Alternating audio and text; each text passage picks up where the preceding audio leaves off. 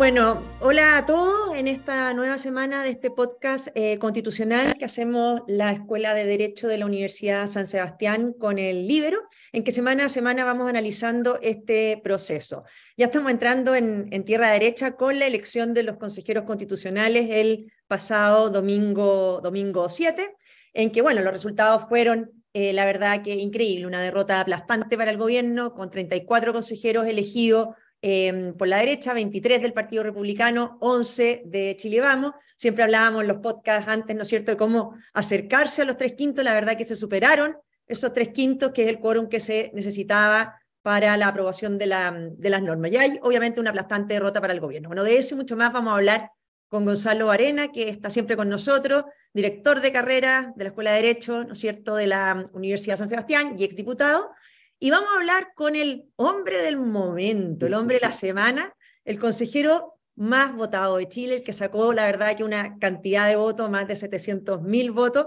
Además, es profesor de Derecho en la Universidad San Sebastián, profesor de Derecho Constitucional, Luis Alejandro Silva, quien estoy seguro que cumplirá un rol demasiado importante en este consejo. Así que muchas gracias a los dos por esta conversación.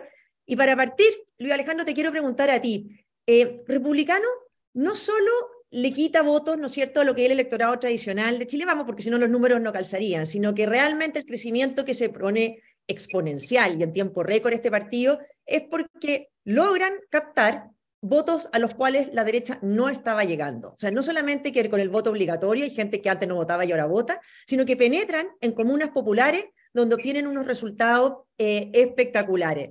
¿A qué atribuyes tú este crecimiento exponencial que está teniendo el Partido Republicano junto con felicitarte una vez más por tu extraordinaria votación. Gracias, Marcela. Muy buenos días, Gonzalo.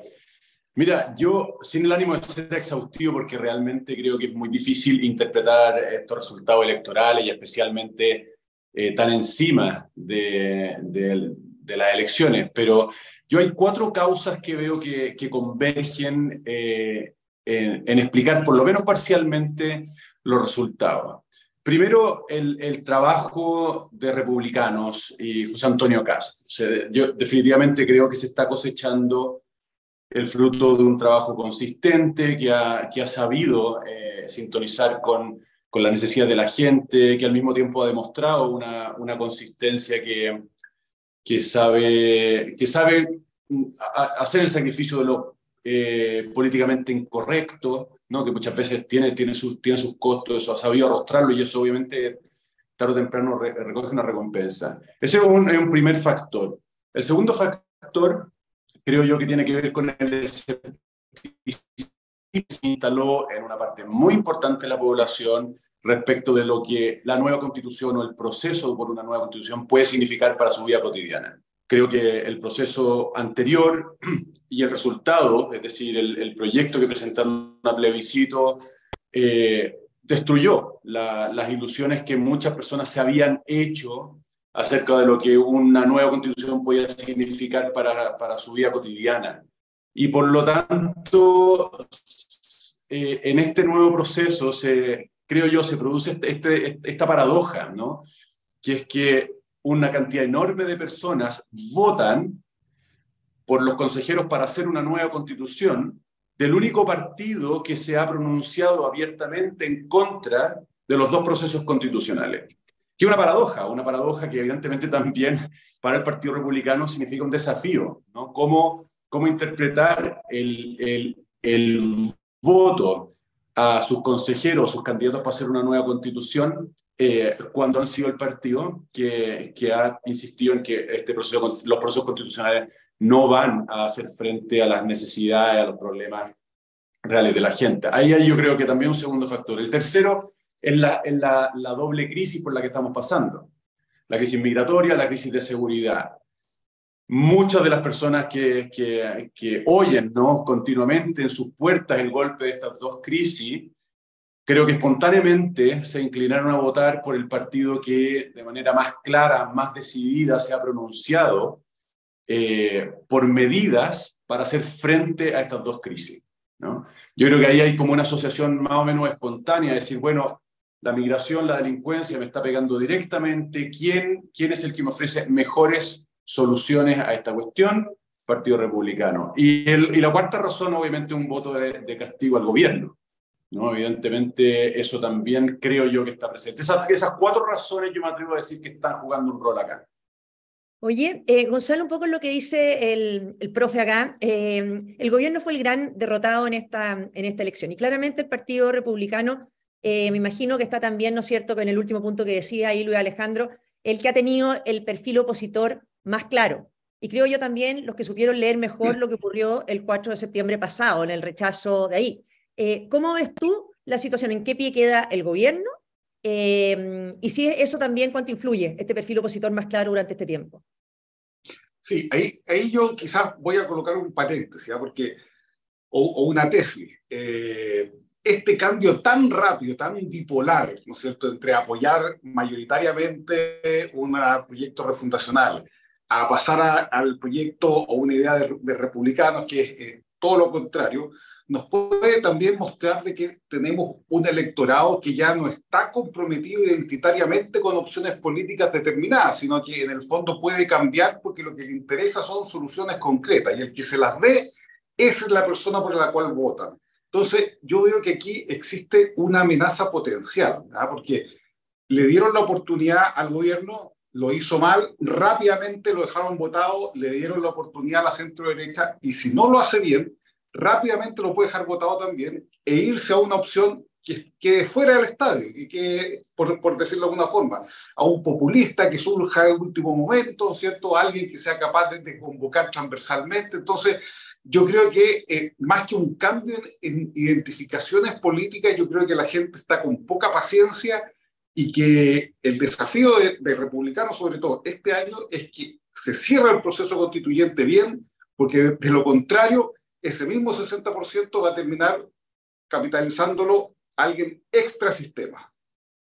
Ya, yo ahí voy a hacer yo un paréntesis ahora, pero no, a ver, yo lo, y ahí preguntarle un poco a Luis Alejandro, porque yo, yo estoy, convencida de que, de que esto no se cierra, o sea, que el proceso constituyente, mientras la izquierda no tenga un texto a su antojo, esto no se cierra, o sea, si hubieran aprobado el texto de la convención, probablemente se hubiera cerrado el debate constituyente, se hubiera cerrado nuestra vía democrática también y un montón de otras cosas, pero mientras no tengan un texto a su antojo, vamos a estar siempre en manos de una izquierda refundacional que va a querer reabrir el debate constituyente una y otra vez. Por lo tanto, más que cerrar es terminar quizás eh, este proceso de la, de la mejor manera.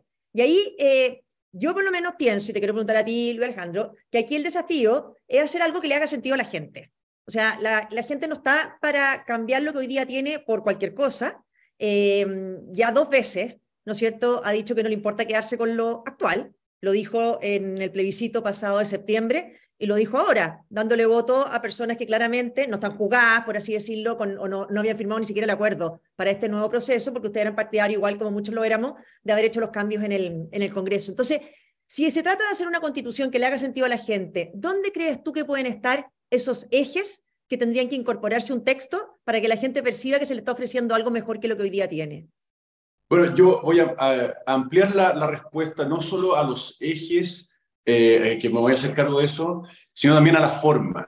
Yo honestamente creo que en la forma en que se conduzca esto, o dicho de otro modo, en la forma en que nos conduzcamos ¿no? en este proceso, se juega una buena parte también del resultado. Yo honestamente creo y eh, es la impresión que me he hecho de, como resultado de la campaña también, que la, gente aspira a ver civilidad. Es decir, aspira a ver personas que están debatiendo sobre lo que más le conviene a Chile, pero con altura de mira, una altura de miras que también se manifiesta en cómo te relacionas con la prensa, en cómo te relacionas con tus compañeros de bancada, en cómo te relacionas con la oposición en el órgano, en cómo te refieres al presidente de la República, hay un montón de pequeños detalles que creo yo que transmiten, transmiten seguridad, transmiten serenidad y definitivamente yo veo una necesidad por parte de la población de encontrarse con ese modo, ¿no? Y creo que también al encontrarse con ese modo bajan de alguna manera también las eh, inseguridades o, la ansiedad que genera la, incertidumbre, ¿no? Eso es lo, es lo primero. Y, respecto a lo segundo, evidentemente que hay un eje importante en el rol que se le reconozca al Estado, o mejor dicho, cómo se aborde el, reconocimiento de, bueno, los derechos sociales. Es decir, ¿cuál va a ser, cómo, cómo la redacción de lo que finalmente termine presentándose para el plebiscito se hace cargo de las necesidades, ¿no? Yo creo que, y esto no tiene que ver con si, más Estado o menos, menos Estado. Yo no quiero decir que las personas finalmente van a votar por una constitución del Estado más robusto y se les garantizan eh, eh, pensiones provistas por el Estado. ¿no? tiene que ver con eso, sino con cómo reconocieron los, los, los consejeros y cómo quedó en el texto reconocido eh, el, problema que tengo de salud, ¿no? o, de los servicios de salud o de seguridad social. ¿Cómo se hizo cargo el Consejo Constitucional de que, de que la pensión que recibo eh, no es eh, suficiente para llevar una vida digna? ¿no? Definitivamente ese, es un eje importante. ¿no? Y después otro eje importante va a ser eh, respecto de la seguridad. Creo que va a pasar lo mismo, porque al final la discusión es técnica.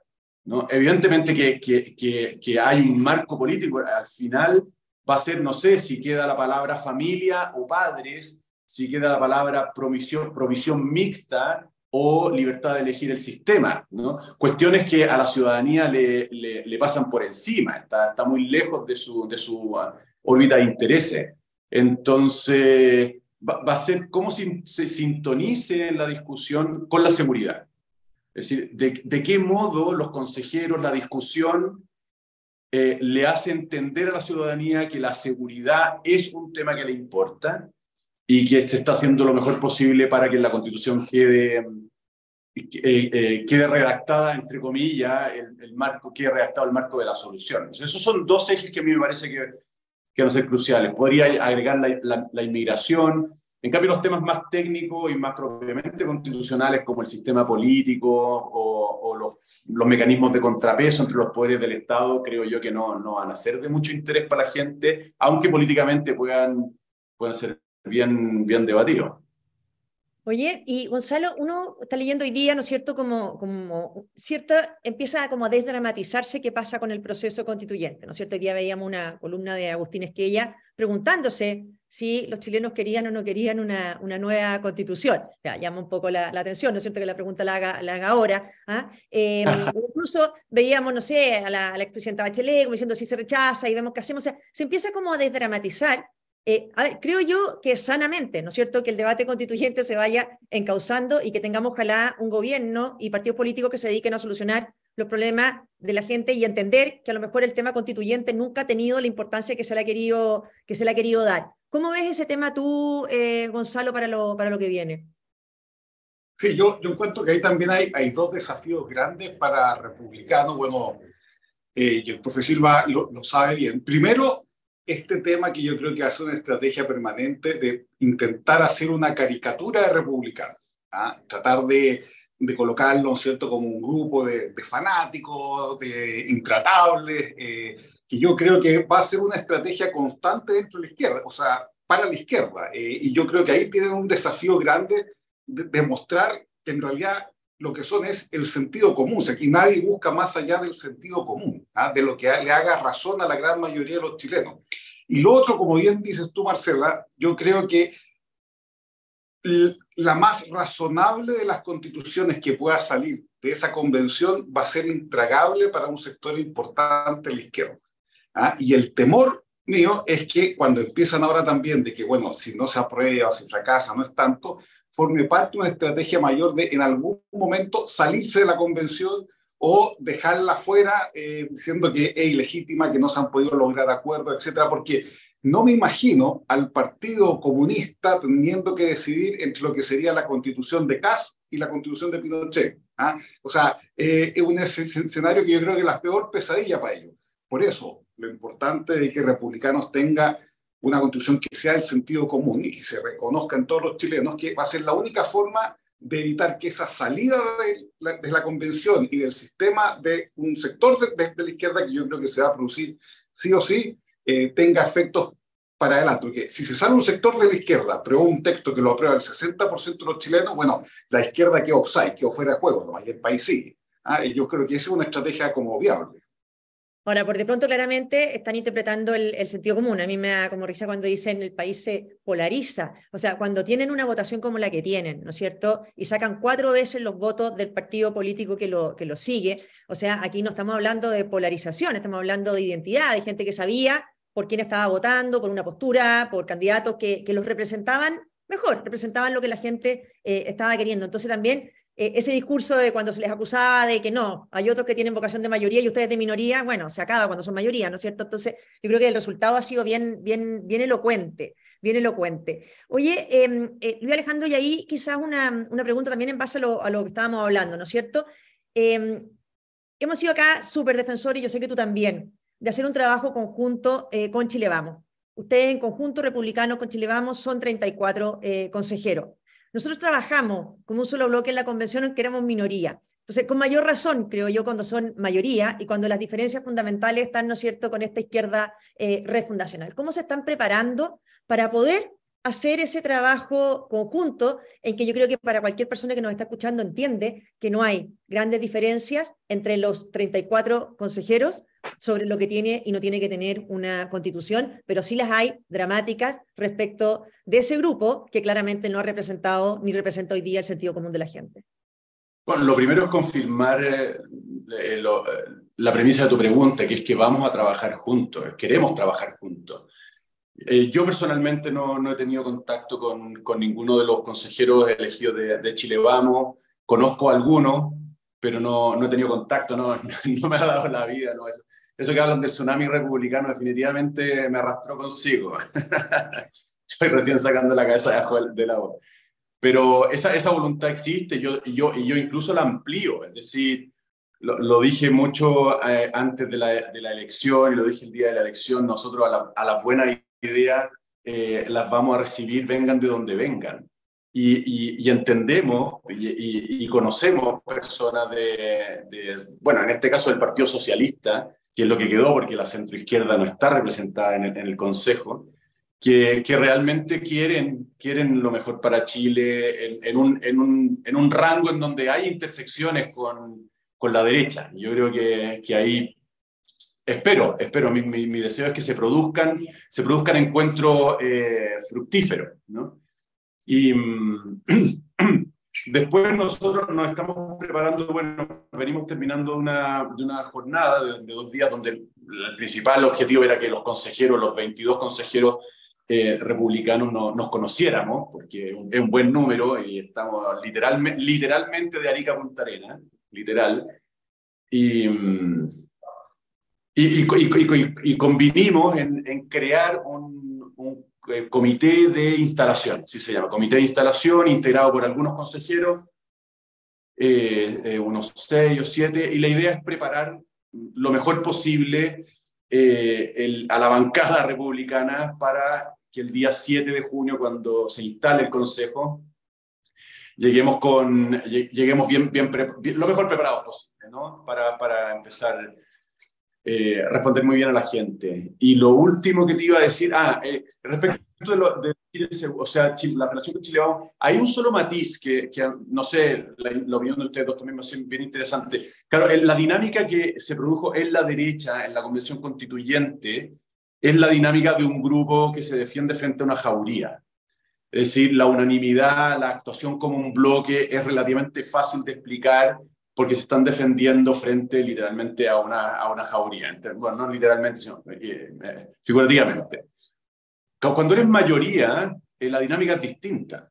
Es mucho más difícil actuar en bloque porque tú ya no estás defendiéndote.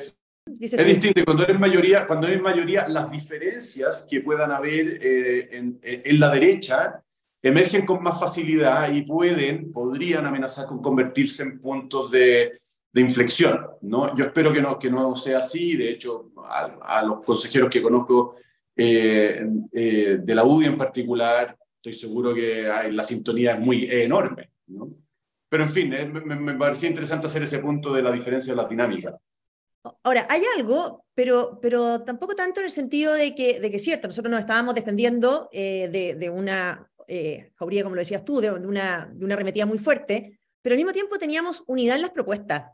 O sea, cuando nosotros nos subían las firmas, por ejemplo, para que no pudiéramos levantar alternativas, siempre conseguimos al final eh, las firmas entre los convencionales de los que habían sido elegidos en cupo de Renovación Nacional, de la UDI, de Opoli, de Republicano, eh, porque estoy convencida que tenemos mucha afinidad respecto a lo que tiene que tener o no tener una, una, constitución, así que yo creo que eso se va a ir dando. Gonzalo, para ir cerrando, yo te quiero preguntar a ti, a uno le llama la atención que los políticos en general son muy rápidos para reaccionar a las encuestas y bastante sordos para reaccionar a las elecciones y a las votaciones. ¿ah? Eh, cuando hay encuestas, se mueven rapidísimo, se acomodan las posturas. Y las elecciones como que se dan vueltas las páginas rápido. ¿No es cierto? El gobierno quiso tratar de decir aquí, gobernemos como siempre, no ha pasado nada, y Chile vamos. ¿Qué debería ser Chile vamos cuando, cuando pasa lo que pasa? Que un partido nuevo en el fondo, eh, está bien, en conjunto derrotamos todos al, gobierno, pero, pero algo pasa, ¿no es cierto?, cuando Chile Vamos eh, obtiene la votación que hoy día obtuvo. ¿Qué debieran hacer, crees como dicen los políticos, eh, no se pierden ni ganan las elecciones, se explican. ¿ah? Aquí, eh, en el fondo, quizás el mayor mensaje también para Chile Vamos es que Chile Vamos ha optado por una estrategia eh, que viene desde varios años antes, o sea, no es una sorpresa, de que es moviéndose cada vez más al centro, ¿ah? tratando de mostrar, y, y, lo hemos escuchado tantas veces, y tú también, Marcelo, has escuchado de tener como ejemplo el Partido Popular Español, hacer una gran alianza, ¿no es cierto?, que, que involucra a la democracia cristiana también y que sea un gran partido de centro-derecha. Yo creo que es una estrategia que lleva mucho tiempo avanzando y, y las estrategias pueden ser buenas o malas dependiendo del contexto. Y nuestro contexto quizás no está en una situación donde permita alianzas de ese tipo. Está más por decisiones más, más claras, más contundentes. ¿Por qué? Porque nos estamos jugando un futuro mucho más incierto. Por, eso creo yo que quizás esta política, que puede ser entendible en el largo plazo de Chile Vamos, se encontró con una coyuntura que no la ayuda. Y yo creo que ahí hay que redefinir qué quiere Chile Vamos en la situación y en el contexto en el que está, porque la política no es que yo me encierro y digo, esta es mi mejor idea, sino que yo tengo una idea y la contrasto con la realidad y hay un juego entre realidad y teoría, ¿ah? que es lo propio de la política. Entonces, Ahí yo creo que existe un, un análisis muy profundo que tiene que hacer la centro derecha, eh, porque si no va a terminar igual con la misma irrelevancia que lo que fue la exconceptación, que pensando que teóricamente la misma fórmula funciona, el escenario y la realidad es otra, y no se adaptaron a ese escenario y a esa realidad. Así es, totalmente de acuerdo. Bueno, y les quiero agradecer a Luis Alejandro que nos haya dado tiempo en esta, en esta semana que, que sé que ha sido de, de, loco, bueno, menos loca que lo, que lo que fue la campaña, recorrer esa cantidad de, de comunas de la metropolitana todo el, todo el día. Agradecer también a Gonzalo que, no, que hayamos podido tener esta conversación. Y, y, bueno, mucha, mucha suerte, mucho ánimo. Creo que esta es la, la, la, primera etapa de lo que se viene hacia adelante. Por eso es tan importante, creo yo, la, la unidad, ¿no es cierto? Hay que eh, terminar este proceso, después vienen municipales, parlamentarias, hay que ganar el gobierno, enderezar el rumbo que ha tomado Chile y poder gobernar, ¿no es cierto?, con una, con una, nueva, con una nueva coalición. Así es que mil gracias por lo que estás haciendo, felicitaciones y gracias a todos los que nos escucharon eh, hoy día en este nuevo podcast del libro con la Escuela de Derecho de la Universidad de San Sebastián.